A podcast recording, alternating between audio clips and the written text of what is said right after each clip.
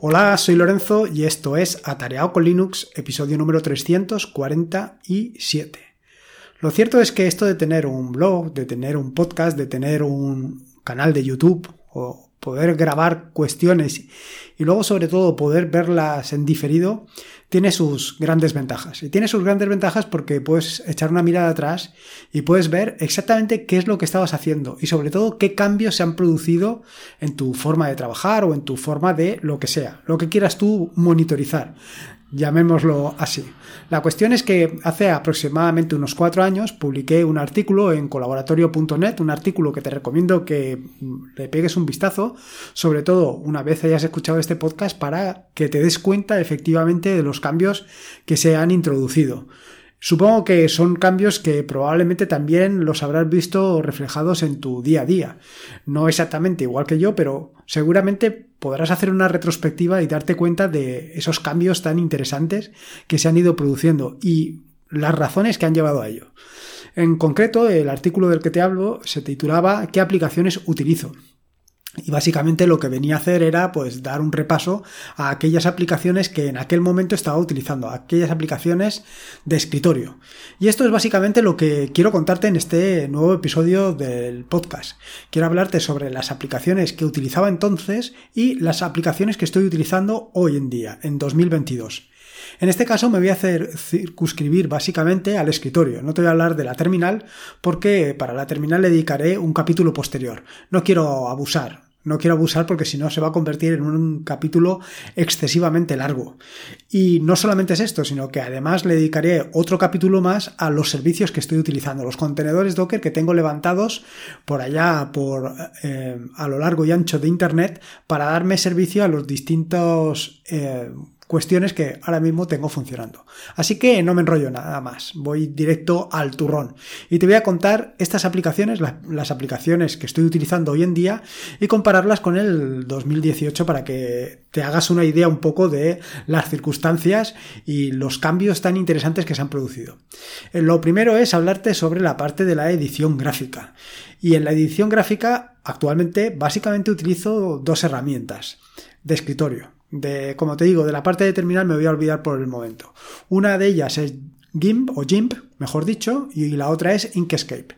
Sobre todo Inkscape es la que más utilizo de las dos y es la que más utilizo de las dos porque básicamente hoy en día eh, la utilizo para hacer pues las partes de las artes, los iconos, los logos, eh, en fin, toda aquella parte de iconografía que viene a o vengo a utilizar en mis en las diferentes eh, aplicaciones que estoy desarrollando. Luego, por otra parte, y cada vez con menos frecuencia, utilizo también GIMP. Y utilizo GIMP con menos frecuencia porque eh, es una de estas herramientas que estoy reemplazándola en la terminal, como ya te contaré en el próximo episodio. Y la estoy reemplazando en la terminal porque básicamente lo que estaba haciendo a día de hoy con GIMP era eh, simplemente un rescalado. Un rescalado y un redimensionamiento de las imágenes. Esto, al final, lo más sencillo es hacerte un script, un script en Bash que haga estas dos operaciones, tanto el rescalado incluso hoy en día eh, lo que estoy haciendo es convertirlas a WebP, por aquello de que dan una muy buena calidad y sin embargo eh, el tamaño de la imagen es mucho menor. Eh, lo tenía en otro apartado, pero lo he incluido en este, que es Blender. Blender, eh, pues hace cuatro años la utilizaba y la utilizaba bastante. Y sin embargo, hoy en día he dejado de utilizarla prácticamente por completo. Y es una lástima porque es una de esas herramientas que realmente me impactan mucho. Me impactan muchísimo. Porque eh, es de esas herramientas que dices, ostras, eh, esto es una maravilla, pero una auténtica maravilla. Yo con esto he llegado a hacer pues renderizados muy interesantes y la verdad es que daban, bueno, dentro de lo que cabe daban, daban el pego. Y vaya, a mí me, impactaron mucho. Hoy en día, pues por las circunstancias, básicamente no estoy utilizando Blender. Y lo cierto es que sí que me gustaría, porque eh, por lo que he leído acerca de la última versión, de la versión 3.0 de Blender, la verdad es que tiene que ser una auténtica maravilla. La siguiente de las categorías de la que te quería hablar es la programación. Eh, por aquel entonces, por 2018, estaba utilizando básicamente dos editores. Por un lado estaba utilizando Sublime Text y por el otro lado estaba utilizando eh, Android Studio. Sin embargo, hoy en día ninguna de estas dos herramientas forman parte de mi stack de programación. Las dos se han visto apartadas. Actualmente estoy utilizando básicamente NeoBeam, aunque de esto ya me centraré. Y cuando no estoy utilizando NeoBeam, utilizo o bien Visual Studio Code, o bien IDEA de IntelliJ, o bien utilizo eh, PyCharm, cualquiera de estas tres. Pero eh, sobre todo en la parte profesional utilizo las otras, mientras que en la parte más personal utilizo NeoBeam. Pero ya te digo, esto ya lo profundizaré porque la verdad es que me ha impactado muchísimo y quiero dedicarle una, vaya, una calurosa bienvenida a NeoBeam, a mi stack tecnológico, aunque ciertamente ya he hablado de esta herramienta en repetidas ocasiones. Pero como ves, eh, he dejado de utilizar tanto Sublime Text como Android en favor de NeoBeam. La siguiente de las herramientas de la que te quiero hablar es básicamente de la ofimática. Y esta es otra de las eh, otra de las categorías que se han visto claramente perjudicadas, donde han desaparecido eh, herramientas a doquier. Bueno, básicamente eh, el paquete ofimático que estaba utilizando por aquel entonces, LibreOffice. Actualmente no utilizo LibreOffice. Actualmente el único, la única herramienta que utilizo es de nuevo NeoBeam, con lo cual que son dos nuevas aplicaciones que se caen, se bajan del carro de mi stack de eh, aplicaciones. Por aquel entonces no solamente utilizaba NeoBeam, eh, perdón, no solamente utilizaba LibreOffice, sino que también utilizaba Qtext, que era una aplicación que desarrollé en aquel momento para eh, la edición de Markdown. Lo cierto es que actualmente estas dos cosas también las realizo con NeoBeam. Incluso la parte de hojas de cálculo, lo poco que hago actualmente de hojas de cálculo, también lo estoy haciendo con NeoBeam. Por lo tanto, ya profundizaré con esto y no me quiero liar. Respecto a la navegación, Aquí en la navegación también me ha llamado la atención cuando leí o cuando he leído que eh, por aquel entonces estaba utilizando en paralelo Chromium y Firefox. Aunque, y ya lo leía por aquel entonces, empezaba a decantarme mm, por Firefox principalmente. Porque con la nueva actualización, con la llegada de Quantum, pues la cosa había mejorado sensiblemente. Y es verdad, es así. La cosa ha mejorado muchísimo. A mí Firefox hoy por hoy es el navegador por defecto sin ninguna duda pero vamos, sin ninguna duda, no solamente en el ámbito personal, sino que también en el ámbito profesional. En muchas ocasiones eh, yo tengo instalado en, de forma profesional tanto eh, Chrome, Google Chrome, como Firefox y por defecto utilizo Firefox. En alguna ocasión tengo que utilizar Chrome porque hay determinadas páginas que no renderizan bien en Firefox, pero son muy pocas y sin embargo al revés sí que son más. Quiero decir, eh, utilizo Firefox por defecto porque hay muchas más páginas web que renderizan bien con Firefox y no renderizan o incluso no funcionan con Chrome. Me llama mucho la atención. En cuanto a esto, también comentarte que estoy utilizando una herramienta, Vimium, que me permite navegar con los dedos. De esto ya hablé en un episodio anterior del podcast en el que te comentaba pues las ventajas de utilizar una herramienta de este estilo, donde no te tienes que eh, mover con el ratón, sino que directamente con el propio eh, con las propias teclas, con el propio teclado, eres capaz de navegar eh, por todo Internet sin, vaya, sin mover un, un ápice al ratón. Respecto al tema de la categoría de correo electrónico, aquí también se bajan dos, dos, herramientas. Bueno, básicamente una, que es Thunderbird. En alguna ocasión anterior también he utilizado Harry, pero últimamente, por aquel entonces, utilizaba Thunderbird. Hoy por hoy no utilizo ninguna aplicación en el escritorio para consultar el correo electrónico. O bien lo consulto directamente desde, desde el navegador, haciendo uso del cliente web, tanto, bueno, para los dos correos que tengo lo hago de la misma manera, y, eh, pero lo hago de forma muy puntual eh, si lo tengo que hacer de forma habitual, normalmente recurro al móvil. Y en el móvil, se me ha olvidado comentar, que en el móvil, otra del eh, navegador también, y esto creo que lo comenté en un episodio anterior, el navegador eh, por defecto también es Firefox. Sobre todo por una, bueno, por, muchas de las características que nos trae. Pero una de las características que me llama muchísimo la atención es la ventaja de poder, eh, de, de, tener la barra de navegación abajo, en lugar de tenerla como todos la tienen arriba. Al final, bueno, yo tengo los pulgares relativamente cortos. Entonces no, no, me llegan normalmente a la, parte superior. Y me resulta muy cómodo poder escribir directamente en, el, en, el, en la barra de navegación. Respecto a mensajería, bueno, esto seguro que aquí coincidimos tú y yo, pero vamos, sin ningún lado, sin lugar a dudas, vaya. Y es que de mensajería actualmente la herramienta que estoy utilizando tanto en el escritorio como, como en el, en el móvil te diría que incluso en, en, la terminal, pero bueno, ahora mismo en la terminal no lo tengo instalado.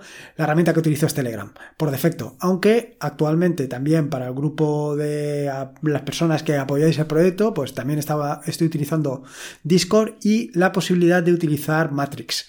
Esto es un empujón que me ha metido el amigo Ángel de YouGeek y ya veremos si se materializa y terminamos pasándonos a Matrix. Eh, esto hay que verlo y me llevará un poco más de tiempo.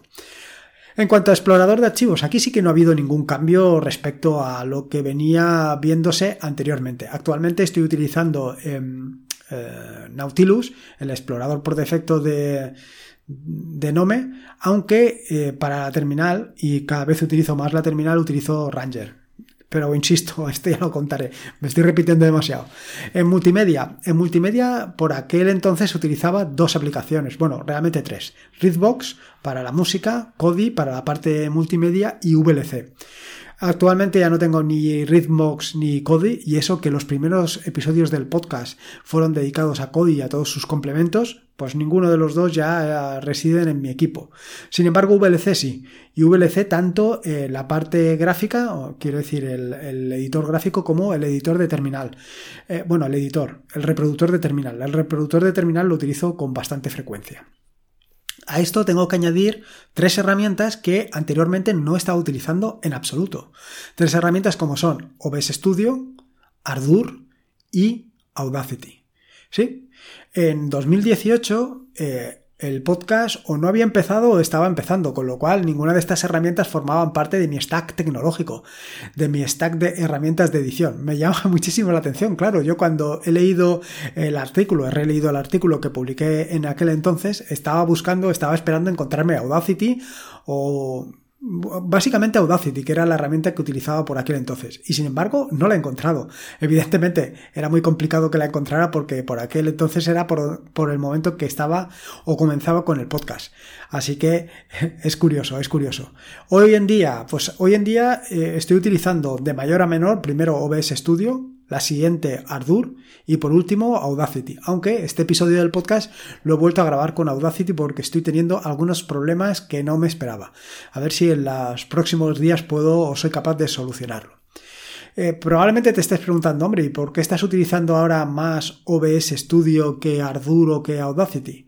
Bueno, esto viene a colación de una, un taller que hice en Es Libre, en el que implementaba una aplicación que te permite hacer o simular efectos eh, de audio directamente en el equipo, ¿no? Tú pulsas un botón y se produce o se reproduce una entrada de un podcast o se reproduce una voz que dice algo.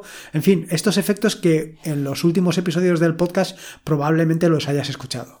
Bueno, pues esto lo estoy haciendo o gracias o de la mano de OBS Studio, porque me permite a la vez que grabo el podcast intercalar audio de otras herramientas, en concreto, por ejemplo, audio de, de este reproductor que te contaba no solamente es esto, sino que además me da la ventaja de que lo puedo montar de un solo golpe y lo puedo por un lado, eh, llevar directamente a YouTube y que lo puedas ver en YouTube conmigo eh, haciendo o contándote las peripecias que cuento habitualmente en cada uno de los episodios del podcast y luego, por otro lado, lo puedo exportar a MP3 y lo puedes escuchar, directamente en el feed del podcast. Y por esto, estas son las razones principales que me han llevado a que OBS Studio se haya convertido en mi pieza de grabación.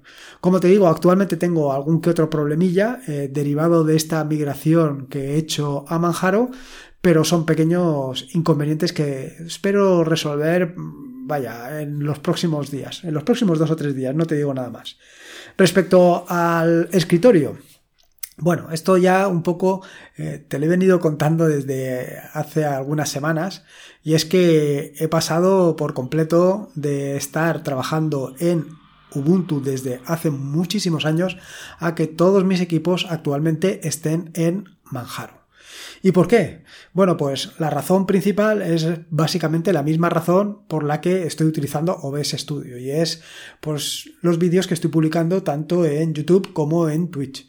Esto, bueno, se trata de darle un punto de vista. Yo creo que lo conté ya en un episodio anterior del podcast en el que pues básicamente te hablaba de que necesitaba que no solamente vieras que utilizar, por ejemplo, Docker es mm, relativamente sencillo, sino que lo vieras en directo. Vieras como en directo levantaba cualquier servicio, como puede ser Traffic, y que ponía detrás de Traffic diferentes eh, herramientas o diferentes aplicaciones funcionando. Y todo esto de una manera sencilla. Esto es básicamente el objetivo y lo que estaba buscando. Y por eso este cambio. La verdad es que me da o me llama mucho la atención todos los cambios que se han producido en este tiempo.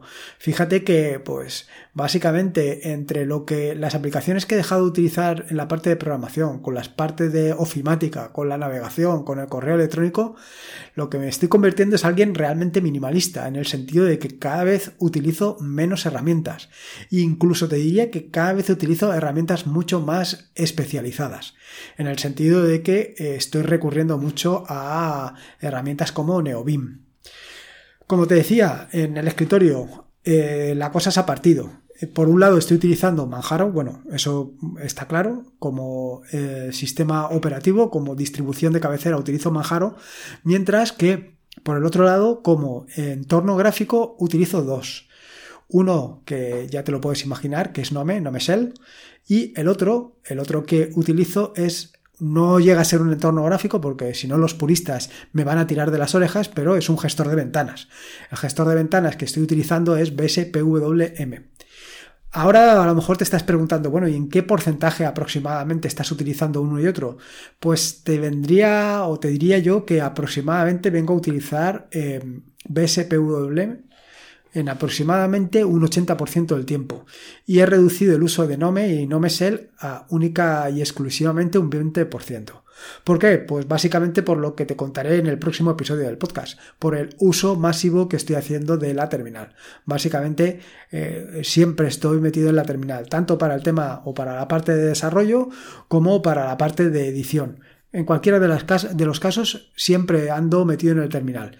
Incluso para la grabación de vídeos. La grabación de vídeos actualmente lo único que estoy utilizando es, como te digo, OBS Studio y em, esto me permite de una manera rápida pues poder poner en la pantalla aquellas herramientas que estoy utilizando única y exclusivamente toda la parte de terminal y que se vea de una manera mucho más sencilla, práctica y cómoda.